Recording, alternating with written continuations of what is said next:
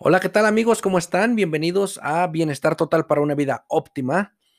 Eh, el tema que tengo para compartir con ustedes hoy me, me gusta mucho porque pues alguna vez estuve ahí en esa posición y afortunadamente pude encontrar la forma de poder pues salir de, de esa posición donde me encontraba y gracias a las experiencias que he vivido a través de estar dentro de esa posición y a través de poder eh, vencer esos obstáculos, es que estoy donde estoy hoy. Y eso me da también, pues, la ventaja de poder ahora ayudar a otras personas que se encuentran en esa posición a poder liberarse de esas cadenas y a poder salir adelante. ¿A qué, posición me refiero? Me refiero a la posición de estar encajonado. ¿Alguna vez te has sentido encajonado o, te has sentido encajonada? Y dije encajonada, ¿eh? no, no dije otra, palabra, que no. Eh, ¿A qué me refiero con ello? Me refiero a que te has sentido que estás dentro de una caja donde tienes esos límites que por más que luchas no puedes romperlos, no puedes salir de ese estancamiento. Has puesto esfuerzo para poder salir, pero pues siempre regresas a lo mismo. Ahora sí me entiendes de a qué posición me refiero. Bueno, alguna vez has escuchado ahora también la, la frase, tienes que pensar fuera de la caja o tienes que pensar fuera de la burbuja. ¿A qué se refieren con esto? Se refieren a que tienes que removerte, remover a quien tú eres del problema que está ocurriendo, salir de ello mentalmente y mirarlo por fuera, como si, estuviera, como si estuvieras mirando a eh, sobre una bola de cristal. Sobre una bola de cristal, así como lo has visto en las películas o, o en programas de televisión. Em, y de esa manera puedes estudiar eh, tu situación en la que estás y también la entrada. Es importante eh, estudiar qué es lo que te puso ahí y ahora vas a poder estudiar la salida, vas a poder encontrar la salida.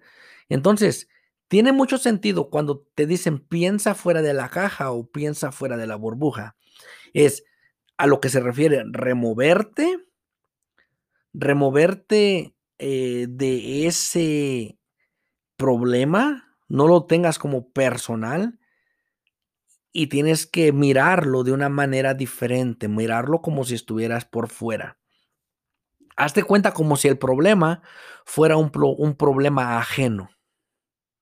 Es más fácil que puedas ver las soluciones de esa manera a que lo tomes tan personal, porque una vez que lo tomas personal, lo como que en lugar de rechazarlo, lo, lo abrazas más, más fuerte.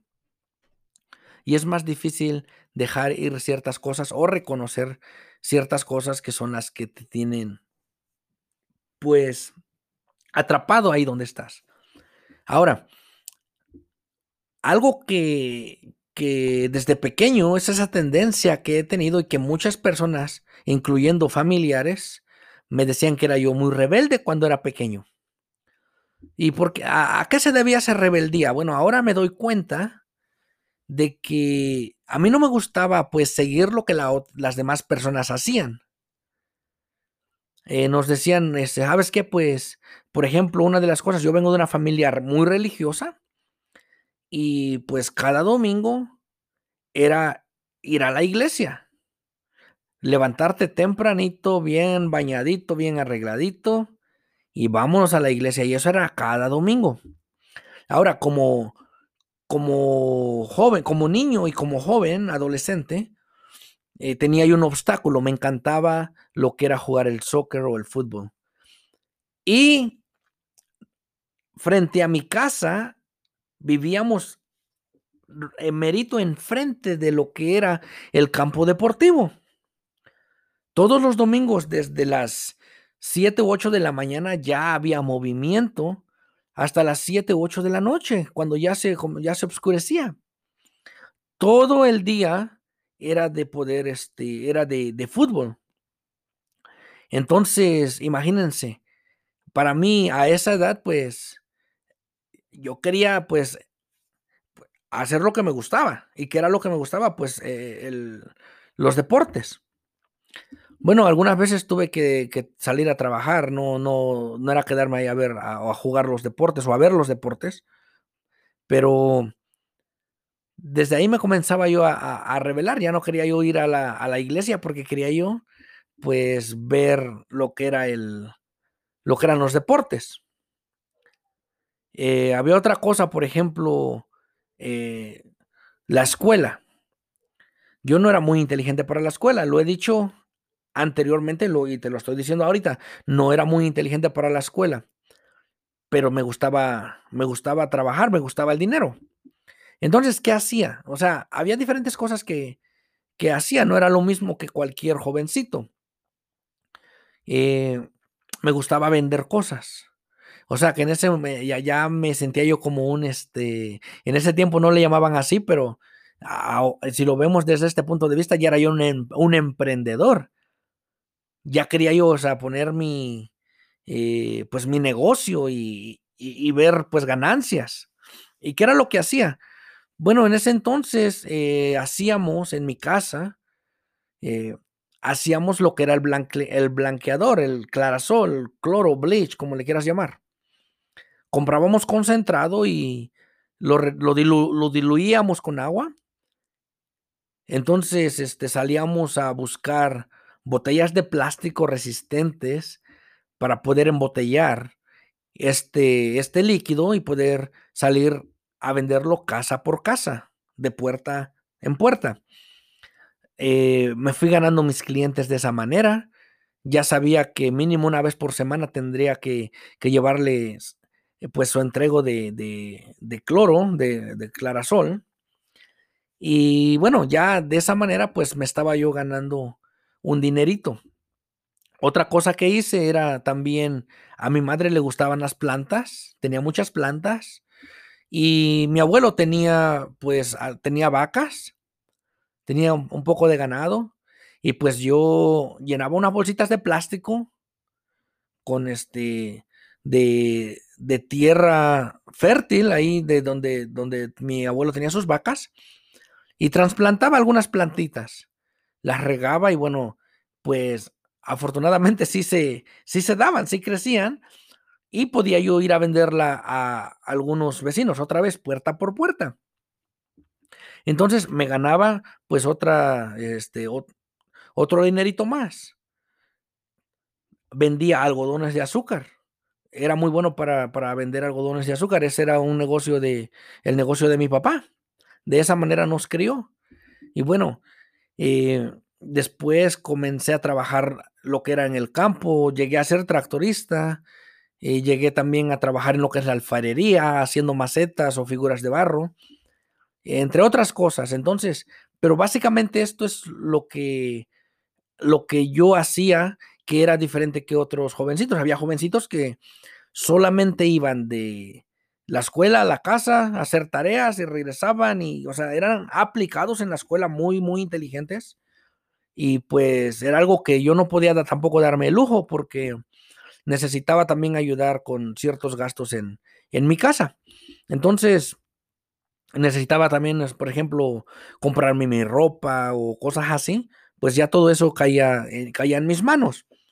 Hoy en día, pues eh, creo que no es muy visto en algunos países y aún en mi propio país todavía, eh, pues podemos ver este tipo de, cosas, pero ya algunas personas le llaman como eh, abuso infantil o cosas así, ¿no? Pero bueno, bien o mal, a mí me ha servido de una manera positiva y por eso estoy donde, donde estoy. Pero también otra cosa, después de ahí, comencé a tomar más riesgos en lo cual me decidí aventurar y venirme a los Estados Unidos. Un lugar nuevo, un idioma nuevo, eh, diferente. Y bueno, pues comencé a trabajar como muchos. Llegando aquí, lo que, uno quiere es encontrar un trabajo. Tenía yo, pues estaba yo casi cerca de cumplir 16 años cuando llegué a este país y agarré un trabajo lavando platos. Eh, a los pocos meses, este, pues comencé a, a, ayudar en la cocina y así fui aprendiendo, pero también eh, trabajé en, en, el restaurante por pues varios años, lo cual me ayudó a, darme cuenta de que no era lo que quería realmente hacer, no, este, no, no era estar cocinando, no tiene nada de malo aprendí y todo, pero no era lo que quería hacer, sino que me daba cuenta que hacía falta liderazgo. Había peleas, había gritos, eh, había muchas cosas que podrían, eh, hubieran sido diferentes si hubiera más liderazgo y hubiera uno sido más productivo. Entonces lo que yo comenzaba aquí era pues a pensar, como decimos, este, fuera de la caja o, fuera de la burbuja. A lo, que, a lo que me refiero con esto es pensar, pues, estar mirando de como si fuera, fueras ajeno al problema, es más fácil ver la solución. Y esa es la estrategia que, pues, he utilizado para poder eh, encontrar solución a muchos, a muchos problemas o a muchas cosas. Y en este caso me di cuenta que el problema principal era y que hacía falta liderazgo. No me refiero a que hacía falta managers, porque managers habían demasiados.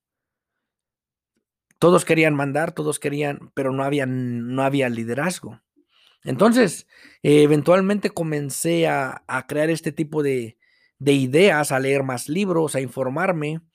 Eh, entre ellos, por ejemplo, entre las cosas que aprendí era que tenía que, haber, que aprender el idioma. No solamente el idioma, la cultura lo cual pues eh, me ha gustado muchísimo. No por aprender una cultura nueva significa que renuncias a la tuya, sino que te da más ventajas. Entonces, eh, es, es importante poder ver todo ese tipo de cosas cuando ya estás pensando fuera de la caja y al mismo tiempo, al, simplemente como, te lo digo desde este punto de vista, cuando te liberas de esa manera, liberas tu mente tu mente te empieza a liberar, empieza a darte las ideas, a ponerte los escalones paso a paso para poder salir y escapar de este de esta caja donde, donde has estado pues por el tiempo que sea, años o tal vez meses, pero te saca de este estancamiento. Así que, mis queridos amigos, eh, este es el mensaje que quiero compartir con ustedes hoy. Donde, donde quiera que estés en cualquier parte del mundo, vas a pasar dificultades y vas a pasar momentos en los cuales te sientes encajonado o encajonada. Bueno, aquí tienes ya la, la fórmula para poder pues encontrar esa, esa salida y es salir, pensar fuera de la caja o pensar fuera de la burbuja, mirar por encima, tal como cuando ves en una película o en un programa de televisión, eh, pues mirar por una bola de cristal.